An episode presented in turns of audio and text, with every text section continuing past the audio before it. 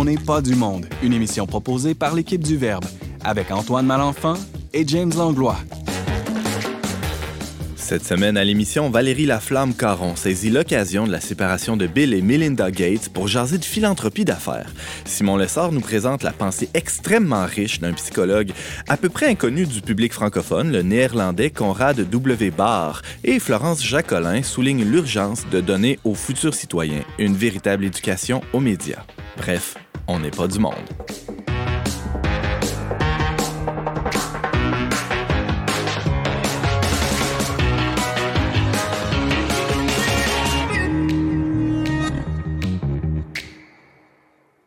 Bonjour à tous, bienvenue à votre magazine culturel catholique. Ici Antoine Malenfant en compagnie de James Langlois, ahurissant co-animateur. Bonjour James. Hey, allô. Hey, allô, t'as l'air loin James. Ben, je, je sais pas, mais on est toujours proche du cœur. C'est donc bien cute ce que tu dis là. Tu sais pas quoi, Antoine? Non, je sais pas quoi. D'habitude, j'invite toujours les auditeurs qui veulent euh, nous contacter à appeler Florence Jacolin au 88 908 34 38 là, pour transmettre leurs objections, questions, commentaires. Ouais, Mais là, aujourd'hui, Florence est avec nous en studio. mais c'est extraordinaire. Bonjour Florence. Bonjour Antoine. On t'a sorti de ton antre euh, du verbe pour euh, venir avec nous à On n'est pas du monde. Pour rentrer dans une autre entre et pas la, pas n'importe laquelle. Et tu vas nous parler de, de- de médias, justement. On est, on est ça, nous autres, un média. Oui, oui, ben, je vais vous parler plus exactement d'éducation aux médias, Ouais. Euh, à l'information et à la communication. C'est un très vaste sujet. J'ai essayé de pas trop m'embrouiller pour ne pas trop vous embrouiller. Ah, c'est gentil. Ça serait de la- sinon de la désinformation, déséducation. dit. Hey là là. Et là là, euh, on va, on va t'écouter avec attention. Ça sera en toute fin d'émission. Merci d'être avec nous, Florence. Plaisir. On a aussi Simon Lessard. Salut, Simon. Allô Antoine. Quoi de neuf dans ta vie, Simon? Ben, je continue ma psychanalyse. c'est une bonne nouvelle pour tes collègues, ça. ben oui, ben oui. Puis euh, aujourd'hui, on va parler d'un psychologue catholique euh, qu'un ami euh, et une sœur m'a fait découvrir récemment. Une sœur, une religieuse. Exactement. Mhm. Et qui parle du trouble qui serait le trouble le plus répandu en Occident à notre époque, dont je souffre et dont à peu près tout le monde souffre. Suspense, on le dit pas tout de suite, à venir plus tard dans l'émission. Et on a aussi avec nous Valérie, avec nous en fait par la magie des internets, Valérie Laflamme-Caron. Salut Valérie. Allô, Antoine? Ton sujet aujourd'hui risque pas de, de- de susciter euh, euh, une attention particulière de tout le monde. Euh, tu vas nous parler de- du couple Gates. Oui, roulement de tambour, suspense. Euh, T'as dit en intro, Antoine, qu'elle a profité de, de ce fait-là pour parler de philanthropie. euh, je sais plus trop dit. ça. Philanthropie d'affaires. C'est ça, mais moi, je pensais qu'elle allait utiliser le- le- le- la situation pour parler de divorce, en fait. Ah, mais non, je pense On y que- reviendra. On y reviendra, ouais, c'est ça. Merci d'être avec nous, Valérie. À tout de suite. À tout de suite.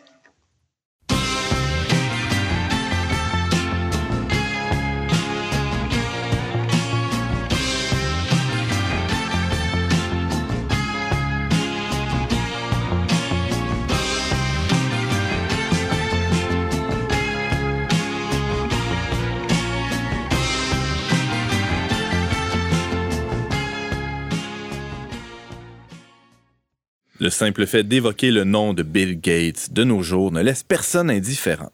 Icône controversée du capitalisme et de la philanthropie, il a été l'objet des accusations les plus loufoques au cours des derniers mois. Sans cautionner les théories les plus farfelues, on peut quand même euh, euh, dire que Bill Gates n'est pas au-dessus de tout soupçon. Et notre chroniqueuse Valérie Laflamme-Caron a décidé de partir d'un fait divers assez people pour réfléchir aux enjeux hyper sérieux soulevés par la philanthropie d'affaires. Valérie, salut! Allô? Valérie, la presse à potin a pas vraiment l'habitude de susciter des chroniques chez toi, mais là, la vie des stars a été le déclencheur de ton propos d'aujourd'hui. Oui, tout à fait. Ça faisait un moment que je cherchais un prétexte pour aborder les activités de la Fondation Bill et Melinda Gates. Donc, l'actualité nous l'a servi sur un plateau d'argent. Qu'est-ce qui s'est passé entre les deux? Bon, en gros, ils ont divorcé, puis si on se fie à des sources euh, pas très fiables, genre le site internet Gala, euh, ça nous dit que ce serait euh, relié à l'affaire Epstein. Mais euh, c'est ça, c'est pas la première fois, comme tu l'as nommé, que le nom de Bill Gates est associé à des pratiques obscures. Donc, dans la version la plus simpliste, si je peux dire, là, on a laissé entendre que même la pandémie de COVID avait été créée pour permettre à Bill Gates de nous injecter euh, une puce électronique à travers un vaccin.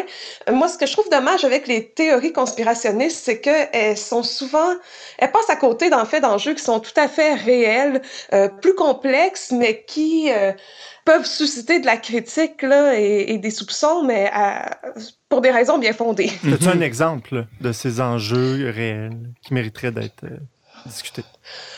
Ben, juste si on pense par exemple au trafic d'êtres humains, là, on fait un pas de côté, euh, on saute Bill Gates là, pour quelques instants, mais euh, par exemple, on n'a pas besoin d'une espèce de secte obscure euh, franc-maçonne pour exploiter les enfants. Le trafic d'êtres humains constitue actuellement le troisième commerce le plus lucratif au monde et tout porte à croire là, que la clientèle de ce commerce en fait, c'est monsieur, euh, monsieur, je dirais madame tout le monde, mais surtout monsieur tout le monde. Hmm. Même au Canada, euh, l'âge moyen d'entrer dans la prostitution, c'est 14-15 ans. Donc ça, c'est un exemple. Euh, il y a aussi l'exemple des vaccins. Donc les pays du Sud, c'est pas pour rien que ces populations sont réfractaires à recevoir le vaccin actuellement, parce qu'elles ont réellement servi de cobaye à travers l'histoire. Hmm. il y a eu un excellent dossier du magazine 21 qui parlait de, du laboratoire français Sanofi, dont le vaccin contre la dengue a causé la mort de plus de 600 enfants, etc., etc. Donc, il y, a des vrais scandales. Puis c'est pas à cause qu'il n'existe pas nécessairement une grande conspiration qu'il n'en existe pas de multiples. Mm-hmm. Revenons à Bill Gates, euh, qui, qui euh, soulignons-le, là, n'est pas associé au, cas de figure que tu viens d'évoquer, mais euh, néanmoins, il, des fois, il, a été dans l'eau chaude. Là. Tout à fait. Donc, euh, à la fin des années 90, alors qu'il ne se faisait pas encore philanthrope, euh, c'était un homme d'affaires euh, vorace, voire même brutal. Microsoft a été condamné aux États-Unis et aussi en Europe à cause des politiques là, concernant la concurrence. Donc, euh, on a reconnu que Microsoft était une entreprise malveillante qui cherchait pas seulement à prendre des parts du marché, mais vraiment de éliminer ses concurrents à cause de procédures euh, assez louches euh, au simple plan économique. Et les langues sales diront que c'est pour ça qu'il a créé en janvier 2000 sa fondation Bill et Melinda Gates, qui prétend et qui souhaite améliorer les soins de santé et réduire la pauvreté dans le monde. Donc, il y en a qui diront que c'était avant tout une entreprise pour redorer son image. Hmm, on, pourrait dire un front en, grec ancien. Euh, donc, la, fondation Bill et Melinda Gates, c'est un peu le, point de départ de ta réflexion d'aujourd'hui, Valérie Laflamme-Caron. Tu veux réfléchir à, la philanthropie d'affaires. Selon toi, il y a, il y a quelque chose d'un peu euh, pernicieux là-dedans, ou euh, du moins, il, y a, apparence ou tentation de conflit d'intérêts lorsqu'il y a des grandes fondations impliquées dans des, dans des causes comme ça? Oui, dans le cas de la fondation Bill et Melinda Gates, c'est assez clair. Puis, euh, je veux pas remettre en question nécessairement les bonnes intentions des personnes engagées dans ces mouvements-là de grande philanthropie. Euh, c'est certain qu'ils en retirent des bénéfices euh, pécuniers assez importants, mais nous-mêmes, comme donateurs au magazine Le Verbe, on reçoit un reçu d'impôt à la fin de l'année, là, donc ça fait partie un peu du jeu euh, aujourd'hui. mais quand même, on va souvent le, les, les accuser, puis je pense que c'est vrai d'alimenter les problèmes contre lesquels ils prétendent combattre. Hmm. Donc, euh, je peux euh, vous donner des exemples. Par exemple, quand on parle d'une grande fondation, souvent les fondations, en fait, elles ont des investissements qui vont générer euh, des dividendes et tout ça, des intérêts. En tout cas, là, je, je ne suis pas une très grande financière, mais ça génère de l'argent qu'on va réinvestir dans des projets. Donc, il a été prouvé que dans les fonds gérés par la fondation Bill et Melinda Gates, il y avait des investissements qui alimentaient des fléaux comme l'industrie de l'armement, la grande distribution, les OGM, la malbouffe, les énergies fossiles, l'extraction minière. Donc, euh, donc c'est pas banal hmm. quand on prétend vouloir justement lutter contre ces choses-là. Euh, plus concrètement parlant, on a recensé des programmes euh, de promotion de la santé et de la lutte contre le sida en Afrique où on mettait de l'avant des traitements qui d'une compagnie qui faisait partie du fonds qui finançait la fondation. Donc là, c'est une autre forme de conflit d'intérêts. Donc, il y a des gens au-delà de Bill Gates qui participent à cette fondation-là. Et ces gens-là ont aussi des intérêts parce que c'est des grands hommes d'affaires. Donc, on va régler les problèmes en mettant de l'avant les solutions qui leur profitent à eux. Hmm. Euh, c'est dans le domaine de la santé, mais aussi de l'agriculture. Par exemple, il y a l'AGRA, l'Alliance pour une révolution verte en Afrique, donc qui avait pour objectif de doubler les revenus de 20 millions de ménages, donc des paysans, et de réduire l'insécurité alimentaire. C'est un bel objectif, c'est tout à fait noble comme, euh, comme objectif, non? Oui, oui, oui, tout à fait, tout à fait. Euh, mais c'est dans la façon dont on a procédé, ça, ça l'a en fait amené l'inverse de la situation. Euh, les ménages se sont précarisés dans plusieurs régions où ont été appliqués les programmes Pourquoi? C'est parce qu'en fait, on s'est appuyé sur une vision uniforme et assez industrielle de l'agriculture. Hmm. Par exemple, euh, on va favoriser la culture du riz et du maïs au détriment des céréales locales. On oblige les gens à cultiver des grandes surfaces alors que c'est pas comme ça que ça fonctionne traditionnellement euh, en Afrique où c'est basé sur une multiplicité d'exploitations familiales. On n'est pas loin de, Et- de- du, mo- du modèle colonial des grandes puissances européennes euh, il y a de ça 100, 150 ans. Exactement, c'est vraiment en continuité avec ça et où les gens vont se procurer les semences de riz et de maïs, c'est évidemment euh, chez les grandes euh, entreprises, donc c'est pas euh, à travers leurs propres semences, mais oui, quand j'étais au Sénégal en 2009, moi, j'ai découvert que le riz au poisson, le tiboujen, c'est un plat extrêmement savoureux, mais c'est un plat qui a été euh, qui s'est transformé, si on veut, avec l'arrivée des Français, euh, parce qu'à l'origine, au Sénégal, on consommait pas réellement de riz, et on les a convaincus, en fait, d'adopter le riz comme aliment de base au détriment du manioc et d'autres céréales. Donc, à à ce moment-là, les gens devaient acheter le riz sur les marchés. Le riz était produit en Asie, donc en Indochine, qui appartenait à la France, et les, euh, les terres libérées, donc, euh, ont servi à cultiver l'arachide, qui était par ailleurs, elle aussi, destinée aux marchés occidentaux. Donc, on, on voit comment il y a une espèce de mondialisation là, qui, Ben ouais. euh, qui s'opère. Et puis, c'est souvent au détriment de, de la souveraineté, justement, des personnes, euh, des, des locaux. Donc, avec ce- ces, ces grandes fondations-là, on parle du cas de, de la Fondation Gates, mais il y en a d'autres euh, grandes fondations internationales. On, on peut dire qu'elles jouent un peu aux pompiers pyromanes. Oui, c'est vraiment une belle façon de le voir. Puis, on, on va proposer la technologie comme unique solution, Hmm. finalement, à des, des problèmes qui sont très complexes. Euh, Valérie, je vois dans tes notes, il y a une expression euh, qui, qui est un- une contraction de mots, le philantro-capitalisme. Qu'est-ce que tu entends par, euh, par là? Bon, on imagine bien que ceux qui ont créé ce mot, c'est des gens qui sont plutôt critiques de ces pratiques-là.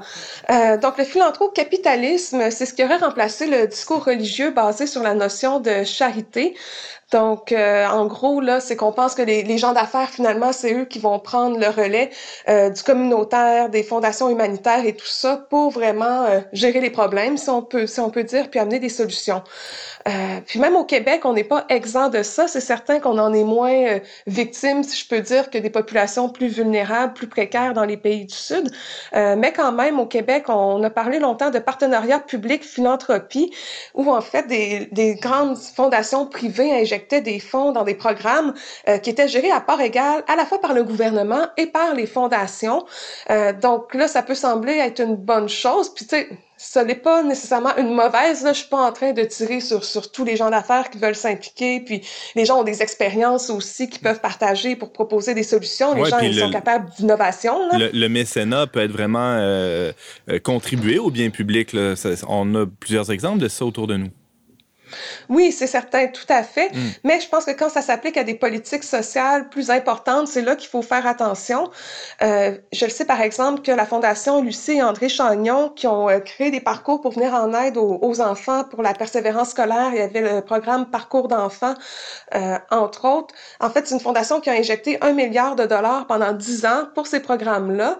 Mais ce que ça l'a amené comme difficulté pour le milieu communautaire, c'est que tout le monde soudainement est devenu dépendant de cet argent-là. Puis moi, euh, il y a quelques années, j'avais beaucoup de collègues euh, avec qui j'avais étudié qui travaillaient pour la fondation, euh, pour le programme Parcours d'enfants. Et eux, finalement, décidaient de qui allait profiter de l'argent ou pas. Mais c'est qu'en fait, euh, ce que les gens du communautaire vont déplorer, c'est que ces décisions-là devraient être prises par euh, par le gouvernement, par le public, par, par les fonctionnaires et pas nécessairement par une entreprise privée, euh, aussi bien intentionnée soit-il. Et puis, euh, ils trouvaient que ça consolidait aussi les bases d'un système inégalitaire parce que les organismes soutenus euh, doivent respecter les critères d'une saine gouvernance qui vient du monde des affaires. Puis encore là, moi, je suis pas pour la mauvaise gouvernance. Là. Je suis pour ça qu'on soit... Non, non, c'est ça. Moi, j'aime ça quand on est efficace là, et assez productif. Puis euh, je suis la première à le dire. J'aime pas ça perdre mon temps. C'est d'appliquer des critères ou des, des grilles euh, qui, qui sont pas nécessairement compatibles avec, euh, avec le milieu communautaire, euh, Valérie, c'est ça? C'est ça. Puis on a déjà vu ce que ça l'a fait dans les milieux de santé, entre autres. Mm-hmm. euh, ça l'a amené beaucoup de problématiques, entre autres dans des milieux, tu sais, des soins palliatifs. Est-ce qu'on peut vraiment évaluer l'efficacité des, des, soins palliatifs puis le rationaliser en termes de temps, euh, sous-peser chaque geste posé pour le rendre le plus efficace possible? Là, on perd un peu la, la nature du truc. Euh, ça l'a euh, Valérie, j'aurais une objection quand même pour toi parce que je comprends le souci que ce soit pas simplement une femme ou un homme d'affaires qui décide quelles sont les priorités euh, pour une société, mais en même temps, c'est que la, le gouvernement, la société, il y a des cracks, je dirais, il y a des types de causes qui sont pas à la mode ou que le gouvernement de soi ne peut jamais financer. Je pense entre autres à tous les, les, les groupes religieux ou tout ce qui est très confessionnel. On n'imagine pas le gouvernement euh, financer des missionnaires catholiques ou protestants, par exemple. Non, puis ça, les gens peuvent le faire par le privé, mais ça passera pas par le gouvernement non plus. Comme nos généreux donateurs au Verbe, euh, ils passent pas par un programme d'un gouvernement, je pense, là, pour nous faire parvenir des fonds. Ça se fait vraiment de privé à privé. Je pense que c'est vraiment le partenariat public-privé dans le domaine euh, du développement social, si je peux dire, là, qui pose problème. OK, oui, je comprends bien. pour rebondir sur ce que disait Simon, c'est qu'en fait, ça va être le contraire qui va arriver, c'est que justement, les causes qui sont moins à la mode risquent d'être moins financées à travers ces programmes-là, gérés par des fondations privées, entre autres des organismes de défense des droits, euh, puis il y a toutes sortes d'organismes là qui justement sont dans les cracks et qui, eux, permettront pas de rayonner là à travers ces différentes demandes. Euh, par exemple, je sais aussi qu'à chaque année, puis là, je veux pas euh, critiquer les, les, centres de pédiatrie sociale. Euh, c'est un modèle qui fonctionne et tout, puis qui a beaucoup de rayonnement, qui mobilise beaucoup de personnes à chaque année, qui réussit à, assurer des services qui sont essentiels à, à, la population. Mais il y a quand même des plus petits organismes qui profitent pas de la même visibilité, qui eux peinent à chaque année là, à aller chercher le, le soutien financier euh, parce que ben ils sont moins organisés au niveau de la communication parce qu'il faut pas oublier que pour se faire voir, pour être capable de rendre des comptes aussi, là, la reddition de comptes, ça demande énormément de temps dans les organismes. Les gens, on appelle ça de la paperasse. Euh, tu sais, à un moment donné, il faut faire des choix, là. Fait que euh, il y a beaucoup d'organismes qui ont de la misère à se démarquer dans cette espèce de nouveau marché, là. Mm -hmm. euh, Valérie, il nous reste une petite minute pour, oui. pour finalement clore le, le sujet, là qu'est-ce qu'on peut, qu'est-ce qu'on peut retenir de, ça? Est-ce que vraiment la, charité, la bonne charité chrétienne a, a été euh, complètement écartée? Est-ce que ça, ça, a été remplacé par la, le philanthrocapitalisme? Mais c'est peut-être un appel à la vigilance, tout simplement, puis aller au-delà des bons sentiments euh, qu'on a tendance à, à mettre de l'avant dans plusieurs grandes campagnes. Et oui, c'est bien de donner, mais c'est intéressant parce que dans les recherches que je faisais, je voyais une entrevue avec un ancien président de la centrale syndicale euh, des syndicats du Québec qui disait que tant qu'à ça, lui, il préférait les dons des communautés religieuses parce qu'elle faisait acte de charité, mais sans commander les orientations de l'État.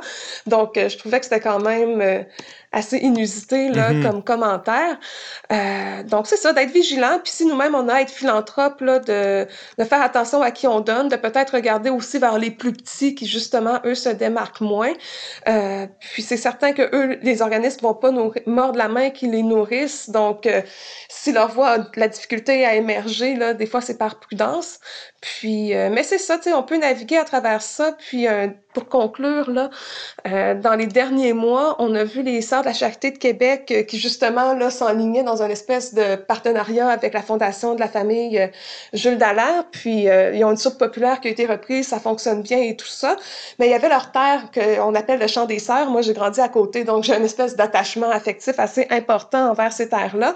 Et puis, la fondation à laquelle elle les avait vendues prévoyait faire une espèce de développement euh, immobilier assez important, dont les profits iraient pour euh, financer des causes, là, mais, mais quand même, ça a suscité beaucoup de grogne euh, à la ville de Québec. Et les sœurs ont décidé de récupérer leurs terres afin de réfléchir un peu mieux là, à comment elles pourraient les utiliser. Donc ça, j'ai trouvé que c'était quand même... Ben c'est ça, un mouvement audacieux, puis ça a montré qu'elles étaient à l'écoute, puis euh, qu'elles ont fait preuve de cette vigilance-là, finalement. Valérie Laflamme-Caron, tu parlais de, de philanthropie d'affaires. Merci d'avoir été avec nous. Merci à vous.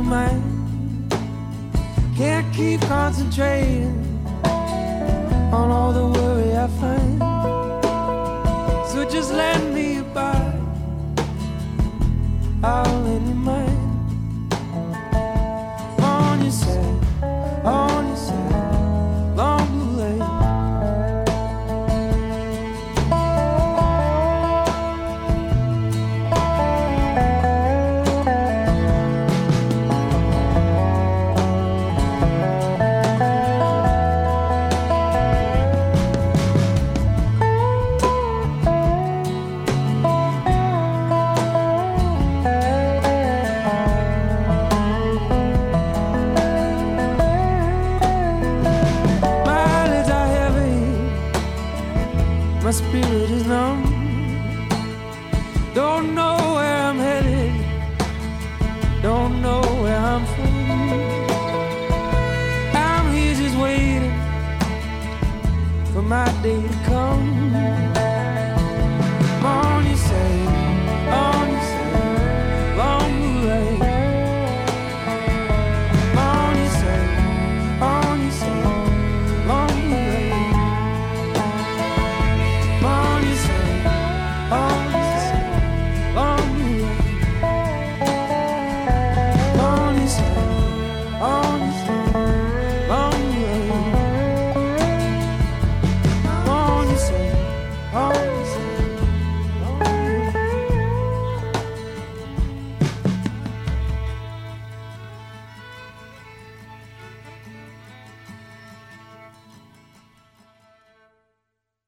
Vous êtes avec Antoine Malenfant à la barre d'On n'est pas du monde. On vient d'entendre Leif Volbeck avec la pièce Long Blue Light.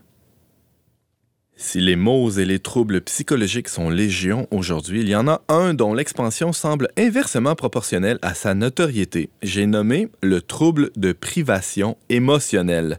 Et peut-être la faible publicité euh, qui lui est associée réside dans le fait que le psychologue qui l'a mis au jour est un parfait anonyme dans le monde francophone. Notre chroniqueur et rédacteur pour le Verbe, Simon Lessard, se fait aujourd'hui un devoir de réparer cette injustice. Salut Simon. Alors, Antoine? Avant de nous définir euh, ce qu'est le trouble de privation émotionnelle, il faut absolument que tu nous racontes la vie complètement rocambolesque du psy qui est derrière ce concept. Ben, on va faire ça quand même vite, Antoine. Mais euh, Conrad Barr, écoute, euh, c'est un homme qui est né en 1919. Il est mort en 81. Donc, il y a encore des gens vivants qui l'ont bien connu. Ouais. Sa fille continue à faire connaître aux États-Unis son œuvre. Et puis, il est né euh, aux Pays-Bas. Et puis, euh, bon, alors qu'il étudiait à Amsterdam la médecine, euh, il a dû fuir euh, en France pendant la Deuxième Guerre mondiale. Et puis, il s'est fait euh, euh, kidnapper par la Gestapo dans les Pyrénées pendant une tempête de neige parce qu'il essayait encore de fuir vers l'Espagne. Et puis là, il se fait interner dans un camp de concentration nazi. Et puis là, il réussit à survivre pendant deux ans parce Mm. qu'il était médecin. Il avait quelques avantages Ben ouais, sur les aide. autres, libéré par les Américains. Et il va dire que c'est vraiment dans le camp de concentration qu'il a compris la vérité la plus importante de toute sa vie, que c'est vraiment Dieu seul qui peut donner un sens à la vie, que sans Dieu, la vie n'a aucun sens. Et puis ensuite, ben, il émigre aux États-Unis, comme euh, plusieurs euh, survivants euh, Ouais. des camps de concentration. Et puis là, il se met à pratiquer enfin sa médecine. Et c'est surtout là qu'il y a eu son, son grand déclic, si je peux dire. Il se met à essayer d'appliquer la psychanalyse qu'on lui avait enseignée, freudienne, Mhm. à Minneapolis, aux États-Unis. Il voit que ça marche pas vraiment, ou très peu, en tout cas. Et là, il se remet en question et il cherche de nouvelles approches. Et c'est là qu'il découvre les travaux d'une docteure, euh, Madame Anna euh, Une autre hollandaise? oui, exactement.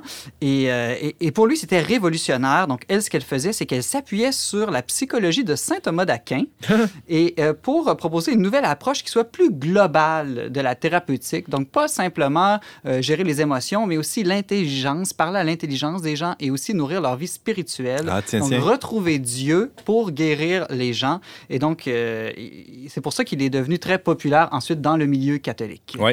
C'est drôle, il y a cet autre psychologue autrichien, Viktor Frankl, qui est allé aussi dans les cas de concentration et qui est ressorti, qui était très proche de la psychanalyse, qui est ressorti avec une méthode dans laquelle il intègre la dimension spirituelle. Donc, Exactement. Et ils ont des, des, des points euh, en, en, commun, euh, tout à fait, Frankel et Barr.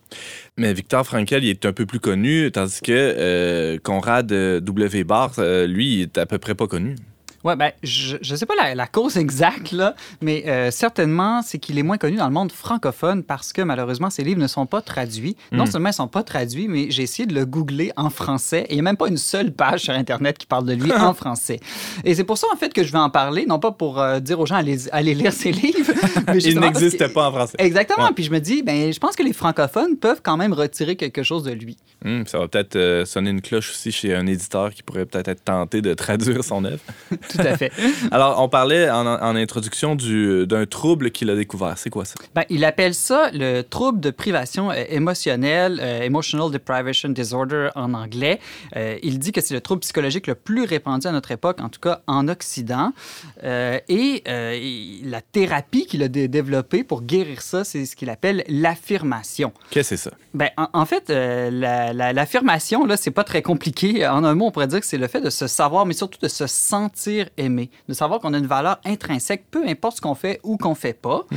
Euh, dans le fond, c'est basé sur une vérité assez simple qu'on a tous déjà entendu euh, parler, que les êtres humains ont besoin, un besoin intrinsèque d'amour euh, humain, de se sentir aimé avant d'être capable, je dirais, d'aimer à leur tour les, les, autres. Et normalement, ce processus-là, qu'il appelle l'affirmation, se fait naturellement dans l'éducation entre parents et enfants. Hein, L'amour inconditionnel des parents envers les enfants font que l'enfant découvre qu'il est aimable, aimé et aimable, et, de, et donc... Même quand il fait des mauvais coups. Exactement, ouais. hein, parce que donc, et donc c'est inconditionnel, c'est peu importe que l'enfant fasse le bien ou pas, mm -hmm. euh, fasse le ménage ou pas, vide de la vaisselle ou pas, etc. Mais ce que Barr remarque, c'est que en Occident, à cause de toutes sortes de facteurs dans notre mode de vie, dans la pédagogie, dans notre culture, ce processus-là, même quand on a les meilleurs parents du monde, se réalise de moins en moins. Mm. Et lui-même, de son vivant, a vu que ce qui était, disons, un trouble que tout le monde pourrait avoir un petit peu plus ou moins dans sa vie, d'avoir manqué une sorte de carence affective, est devenu un point dramatique ou maladif chez un grand pourcentage de la population. Vraiment répandu.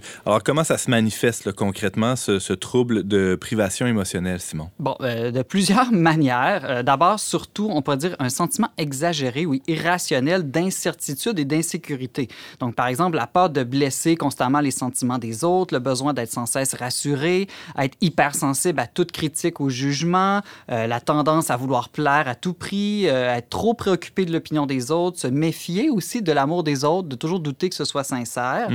Euh, ça se manifeste aussi par un sentiment d'infériorité, d'insuffisance. Donc, euh, croire qu'on n'est pas aimable, croire qu'on est incapable d'aimer, un sentiment perpétuel de culpabilité ou de dépression, même s'il n'y a pas de cause, disons, objective à, à ces sentiments-là.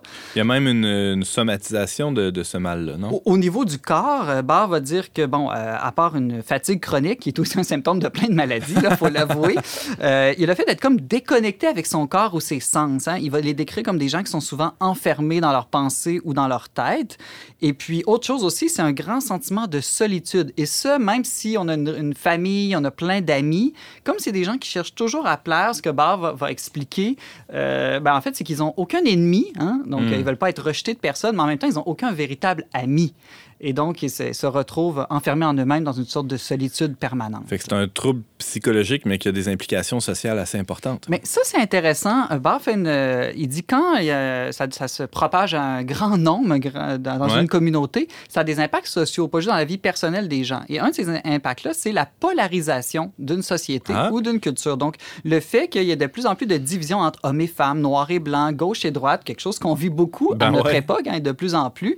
Et, et lui, il l'explique justement, pas d'un point de vue idéologique, mais d'un point de vue d'immaturité affective. Donc, dans le fond, ce qu'il va expliquer, ben, justement, ces gens qui sont en carence affective et qui veulent un peu plaire à tout le monde, ben, ils voient la différence euh, comme dangereuse parce qu'ils sont un peu enfermés en eux-mêmes. Ils aiment que les gens qui leur ressemblent et qui pensent comme eux, les gens qui les acceptent. Hein. Ils veulent tellement être acceptés de tous qu'ils cherchent l'uniformité. Et euh, ils se prétendent, ces gens-là, très neutres, ouverts d'esprit, tolérants, mais ils en réalité, ils ne le sont pas du tout dans leurs actions. Et, euh, et donc, pour lui, ça augmente dans la société, c'est ça, les divisions. Alors, euh, si je découvre que je souffre de ce trouble, Simon, comment est-ce qu'il est existe un, traitement- un traitement?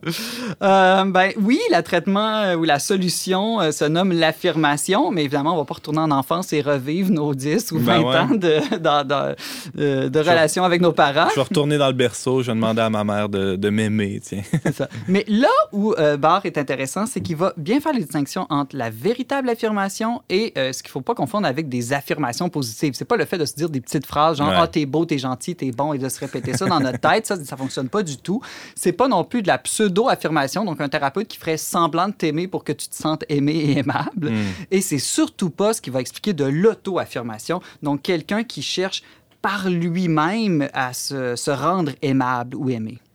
Alors concrètement, l'auto-affirmation, se, se- se construire une vie, finalement, ça, ça peut se, manifester comment? Ben, toutes les manières qu'on a de- d'essayer d'avoir l'estime des autres ou l'estime de soi-même. Donc, euh, ça peut être avoir des diplômes prestigieux, être populaire sur les réseaux sociaux, euh, multiplier nos conquêtes amoureuses, réussir en affaires dans les arts ou dans les sports, gagner euh, du pouvoir, de l'argent ou euh, se sentir plus connaissant qu'un autre. Bref, toutes ces choses-là sont pas nécessairement mauvaises. là. Réussir ou Ben ouais. l'excellence, c'est pas mauvais. Mais quand on le fait pour attirer l'estime des autres ou pour se convaincre qu'on a de la valeur, c'est là que ça devient euh, problématique. Pourquoi ça marche pas? Ben, ça marche pas, surtout parce que euh, on est dans une logique, encore une fois, de toujours vouloir plaire ou attirer l'amour des autres. Et puis, ben, on est faux d'une certaine manière. Et c'est ça que Conrad Barth décrit, c'est que les gens qui sont non affirmés, qui souffrent de ce trouble-là, sont des gens qui ont une double personnalité, qui ont un masque. Ils jouent toujours un rôle. Et donc, même s'ils arrivent à, à ce qu'on les aime, ben, on les aime pas eux vraiment. On aime l'image qu'ils projettent ou on aime ce qu'ils font. Or, ce que tout être humain cherche fondamentalement, c'est non pas être aimé pour ce qu'il fait, mais pour ce qu'il est. Alors là, si, euh, si je peux pas m'affirmer moi-même, je pars dans les rues puis je, je crie à tout le monde Affirmez-moi quelqu'un, s'il vous plaît. C'est? Ben, c'est un peu ça que dit Barr. c'est ça, on pourrait dire, sa grande révélation, c'est de dire c'est impossible de s'affirmer soi-même. Euh, on peut seulement être affirmé par un autre. Alors la thérapie se déroule comment, Simon, s'il te plaît? Bon, la meilleure thérapie, c'est de ne pas avoir besoin d'aller en thérapie. C'est de rencontrer un époux, une épouse, un ami, des gens qui nous aiment et qui nous acceptent pour ce qu'on est. Qui va nous guérir finalement de- Exactement. de, de Puis ces c'est sur blessures-là. ouais. du long terme. Ouais. Un peu ce qu'on aurait dû vivre peut-être de mieux dans notre enfance. Mhm. Mais euh, bon, on peut le vivre quand même avec un thérapeute, et, mais ça va pas se, se- se vivre par, au niveau de la connaissance, ça va se, se nouer au niveau de la relation d'amitié avec le thérapeute, où euh, ce thérapeute-là euh, va finir par nous aimer vraiment pour qui on est vraiment, et ça va se manifester non pas par des paroles « je t'aime, je t'aime, tu Ouais. es beau, tu es bon », mais par toutes sortes d'autres attitudes qui fait qu'on se sait et sent aimer. Quelqu'un qui va t'écouter vraiment longtemps, qui va avoir de la patience envers toi, par exemple. Euh, James? Comme dans ce très beau film que vous avez sans doute vu, mais le destin de Will Oui. Hunting. hein? Tout à fait, c'est un très bon exemple, euh, James. Oui, oui. Alors là, euh, Simon, euh, te- on, on sait ce qu'on peut pas faire. hein. Par Mhm. exemple, forcer une affirmation, là, mais il y, a- il y a certainement des choses concrètes là, qu'on qu'on peut faire malgré tout. Oui, ben, Barr, c'est ça. Il dit, en fait, surtout, arrêtez d'essayer de vous guérir vous-même. Ça, ça marche pas. Mais en attendant, si je peux dire, il y a Y quand même des quelque chose qu'on peut, qu'on peut faire. Ben, Ouais. C'est ça. C'est-à-dire, il y a des choses qu'on peut arrêter de faire. hein. Pour être de plus en plus authentique, ben, euh, il va dire, arrêtez de jouer un personnage, arrêtez de cacher ou de refouler vos émotions, arrêtez d'avoir peur d'offenser ou de déranger les autres, arrêtez de chercher toujours la sécurité, vivez la vie comme une aventure, prenez des risques, euh, arrêtez de vouloir plaire à tout le monde, arrêtez de vous rehausser en rabaissant les autres, euh, ou arrêtez de penser que vous n'êtes pas bon, euh, arrêtez d'essayer aussi, il, il va loin, de combler vos manques affectifs en couchant avec n'importe qui, n'importe Ah. comment. C'est pas bête. Non, ça, ça Des choses de base, quoi. C'est des choses de base et j'ai l'impression de vous dire une sorte de plein de lieux communs depuis tantôt. Ben ouais. Mais euh, ce que Barr dit, c'est ouais, mais ces lieux communs-là, il n'y a pas grand monde qui, qui les prend au sérieux, Hein. qui les vit puis qui les applique. Puis il y en a vu fond. plein des gens dans son cabinet qui, qui avaient des, des- des problèmes sérieux à cause de, de ces choses toutes simples là de la vie, finalement. Exactement. Alors, est-ce que euh, tu parlais de spiritualité un peu plus tôt là, dans, dans l'entretien? Il nous reste deux petites minutes. Simon, Mhm. est-ce que Dieu euh, peut être cet autre qui, qui nous affirme? Mais c'est une bonne question, Antoine. Barr va dire oui et non. oui, euh, savoir que Dieu existe, savoir que Dieu nous aime, qu'il nous a créés, ça aide énormément à avoir une vie spirituelle, ça aide énormément et il met l'emphase là-dessus. Mais en même temps, il dit attention, il ne s'agit pas de savoir, comprendre que Dieu nous aime. Il faut comme l'expérimenter ou le sentir. Pas le sentir nécessairement au niveau du toucher, là, au niveau euh, de, du corps, mais il faut, c'est une sorte de connaissance De beaucoup vivre, plus profonde. Ouais. Mhm. Et ce que Barr va dire, c'est, des fois, on va dire l'amour de Dieu va nous mener à l'amour des autres, mais il dit c'est plus souvent l'inverse que j'observe avec mes patients. Donc, c'est le fait de vivre, de se sentir aimé inconditionnellement par un autre être humain qui fait qu'ils sont, que les gens vont être capables ensuite de s'ouvrir, d'accueillir et d'aimer Dieu. Euh, et donc, normalement, ça passe par la relation avec notre père, notre mère, hein, qui deviennent des figures, euh, je dirais, de Dieu ensuite.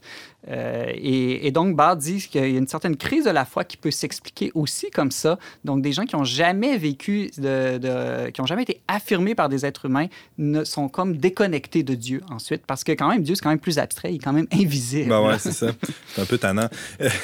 Euh, Simon, euh, il paraît que Mère Teresa recommandait cette approche psychologique à ses sœurs. Oui, et c'est même vrai? une Ah sœur ouais? de Mère Teresa qui m'a parlé la première fois il y a quelques années de ce psychologue-là.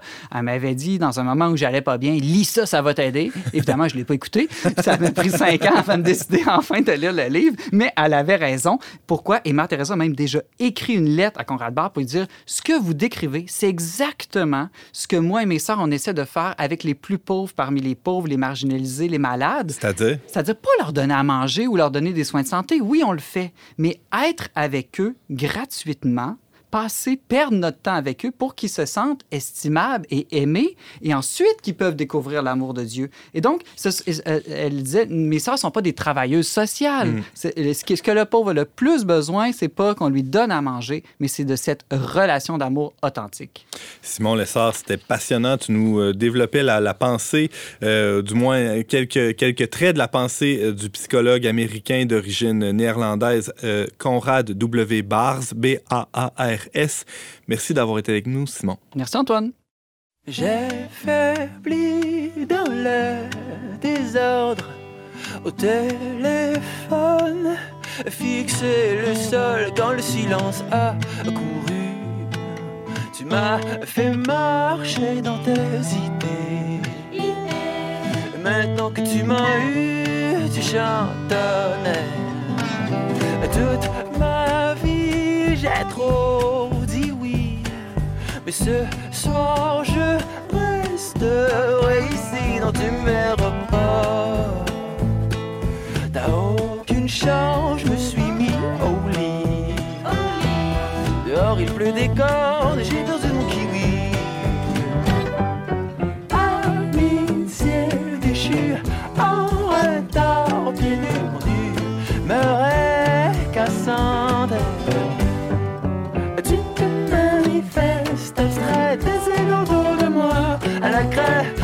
que tout va bien.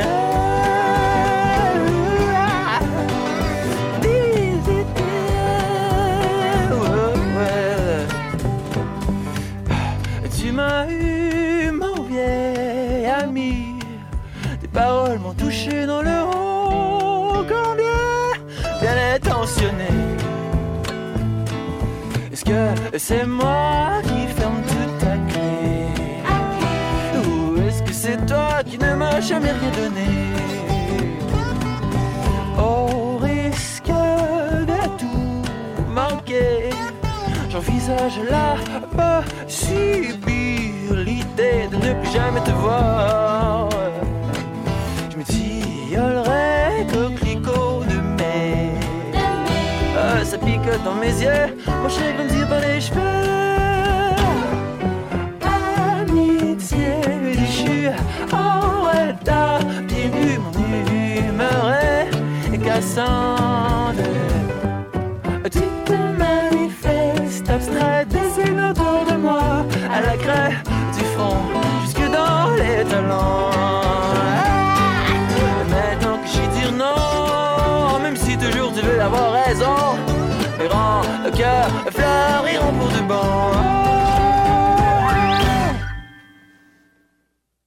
C'est toujours Antoine Malenfant au micro d'On n'est pas du monde. C'était la chanson Amitié déchue, interprétée par Lumière.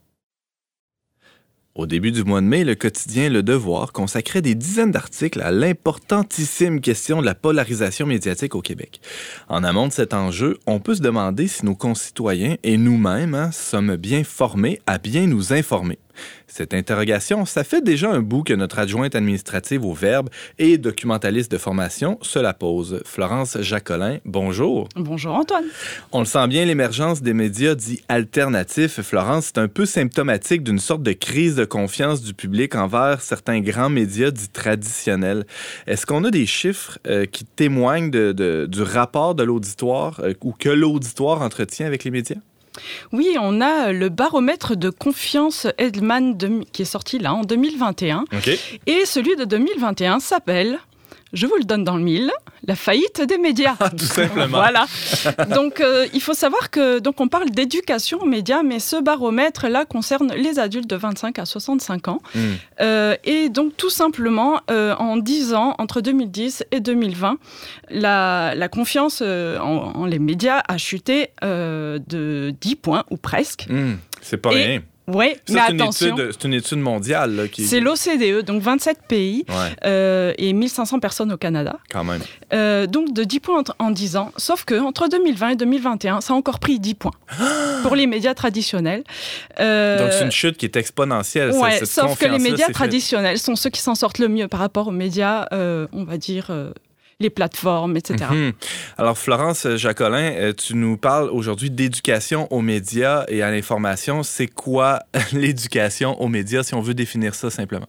Voilà, c'est qu'en fait, c'est pas forcément très populaire euh, comme euh, expression, euh, en tout cas pas très euh, connu.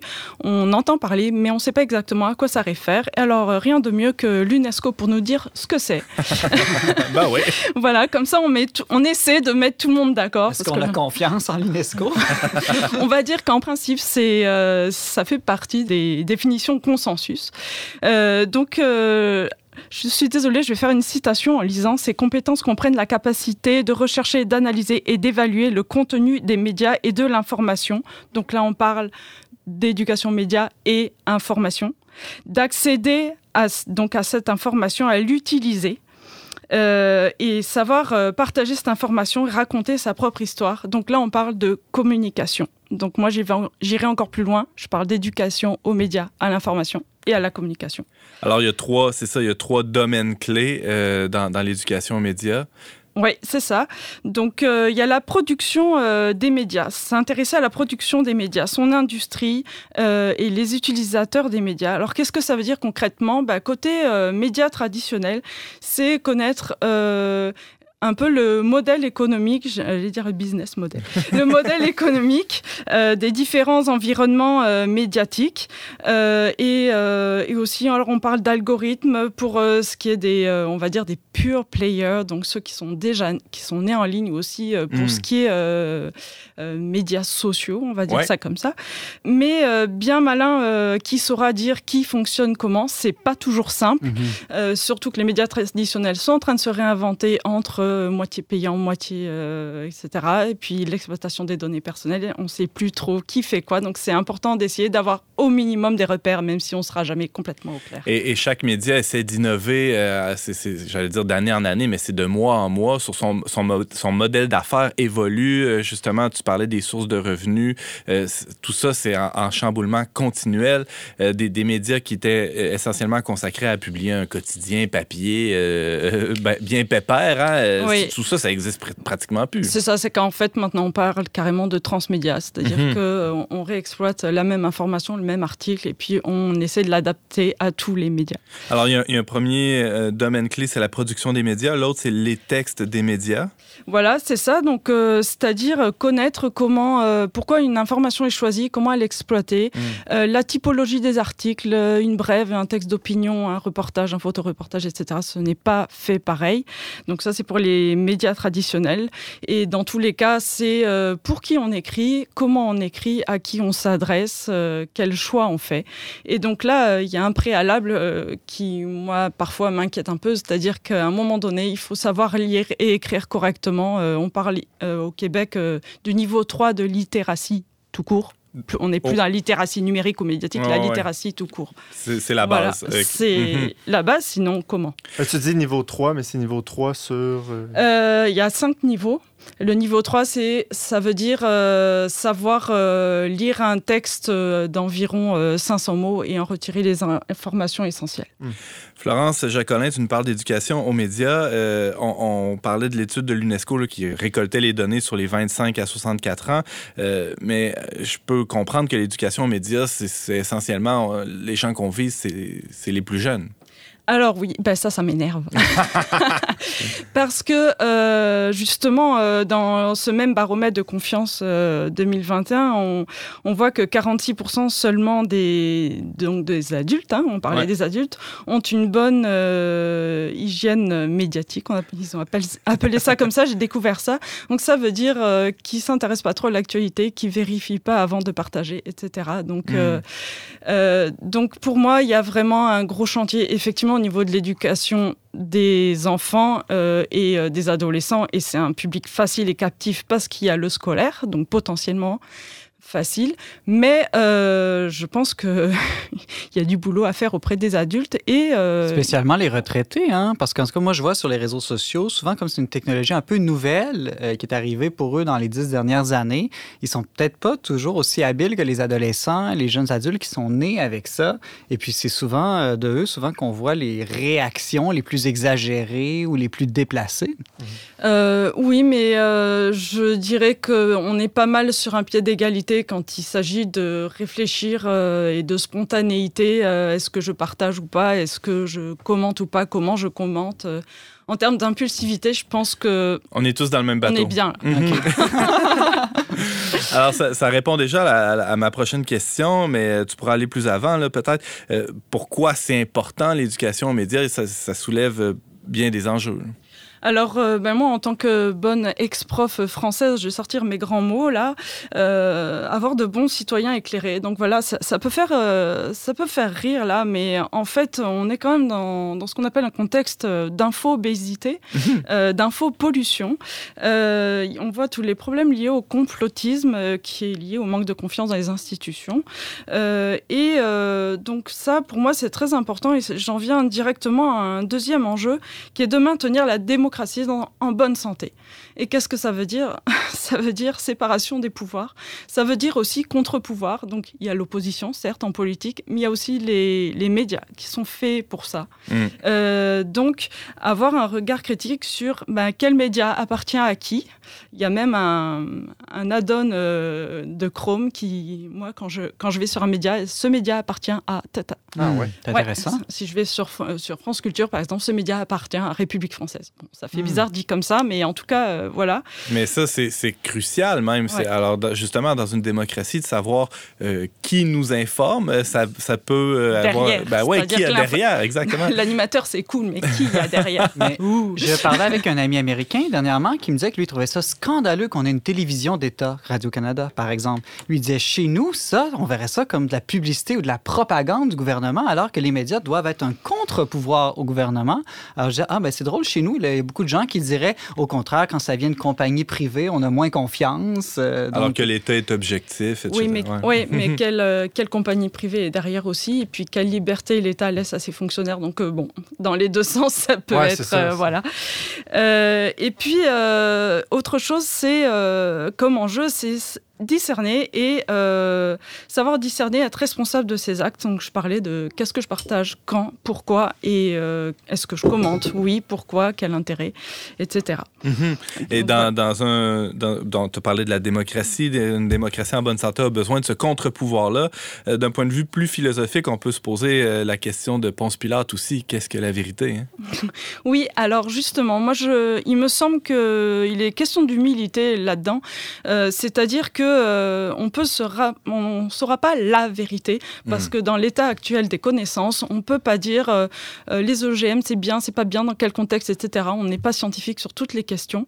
En revanche, je pense que euh, il est important de faire preuve de tempérance et de pas surréagir, de pas crier avec les loups. Et simplement, quand on, moi, c'est moi-même, hein, je vois, je vois sur Twitter des médias traditionnels, je vois un titre qui m'énerve. Je, passe et puis j'irai le lire plus tard potentiellement. Mm. Euh, mais quand je parle aussi d'une démocratie en bonne santé, c'est euh, avoir euh, différents types de médias. euh, quand, sur une même information, aller voir plusieurs supports. C'est c'est essentiel. Donc effectivement, on peut se rapprocher d'une vérité sur un sujet en faisant de notre mieux. Dire qu'on aura la vérité sur le sujet qui nous intéresse, non. Très intéressant. Florence Jacolin, il nous reste quelques petites minutes pour euh, aborder les pistes de solutions. En fait, euh, qu'est-ce qu'on peut proposer pour une plus saine ou une, une meilleure euh, éducation aux médias, ou du moins pour qu'une édu- éducation aux médias existe, tout simplement? Alors que ce soit les adultes ou les enfants, euh, devenons euh, enquêteurs. Il faut s'amuser à comparer les sources sur plusieurs supports, d'avoir euh, savoir d'où ça vient. Puis il y a plusieurs outils pour ça. Euh, je vous dirais qu'il y a Citizen Evidence de Amnesty qui permet de retrouver l'origine d'une vidéo, parce que trafic de Mm. vidéo 1, voilà. Mhm. Euh, on a la même chose pour les images. Attention, mon anglais de française, Tiny Eye. Euh, puis vous avez euh, par Radio-Canada les décrypteurs ou encore euh, par la Fédération professionnelle des journalistes 30 secondes avant d'y croire.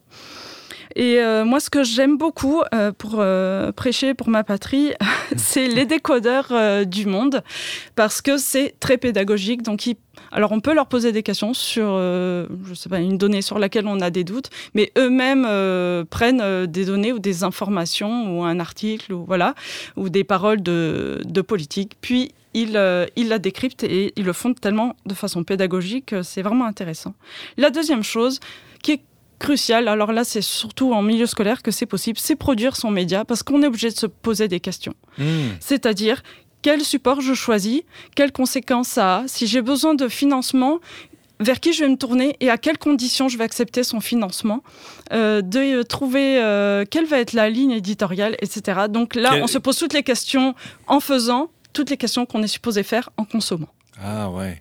Et c'est ça, ne serait-ce que dans le choix des sujets, on, on- on décide d'exclure tous les autres sujets euh, possibles. Alors ça, il y, a- il y a quelque chose, c'est une question que se posent les médias aussi euh, qu'on consomme.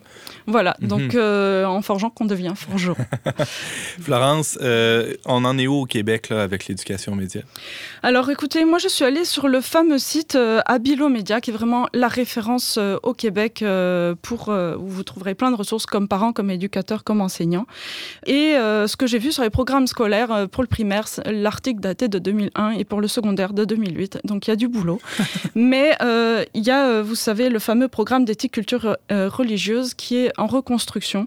Je n'ai pas trouvé d'éducation aux médias, mais euh, pas mal d'a- d'axes dans lesquels ça peut rentrer. Participation citoyenne démocratique, éthique, développement de soi et relations interpersonnelles, euh, citoyenneté numérique. Donc, euh, ça peut paraître bizarre le, le coup de développement de soi et relations interpersonnelles, mais à un moment donné, euh, si euh, il y a quelque chose de l'ordre de la gestion des émotions en plus de la littératie, parce que on retrouve en fait une caisse de résonance sur les réseaux sociaux, on le dit bien tout le temps.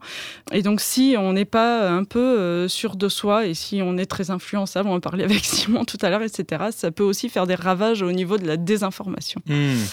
Voilà. Florence Jacolin, tu nous parlais d'éducation aux médias et à l'information et à la communication. Merci beaucoup d'avoir été avec nous pour aborder ce sujet euh, qui tombe dans l'angle mort des médias, justement, assez souvent. Merci, Florence. Plaisir.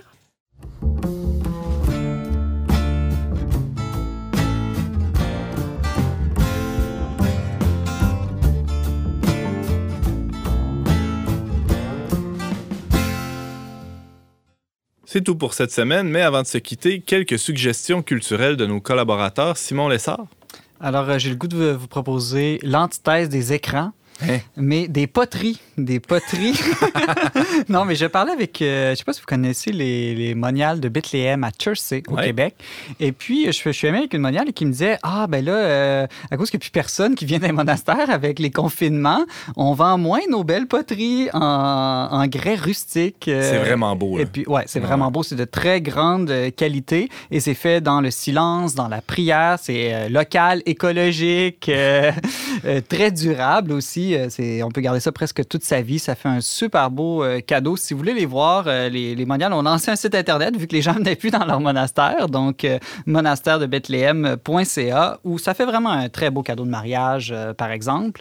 Et puis, les sœurs m'ont confié un petit secret. Des fois, les gens disent Ah, ça coûte cher quand même, hein, parce que c'est fait à la main, c'est de l'artisanat.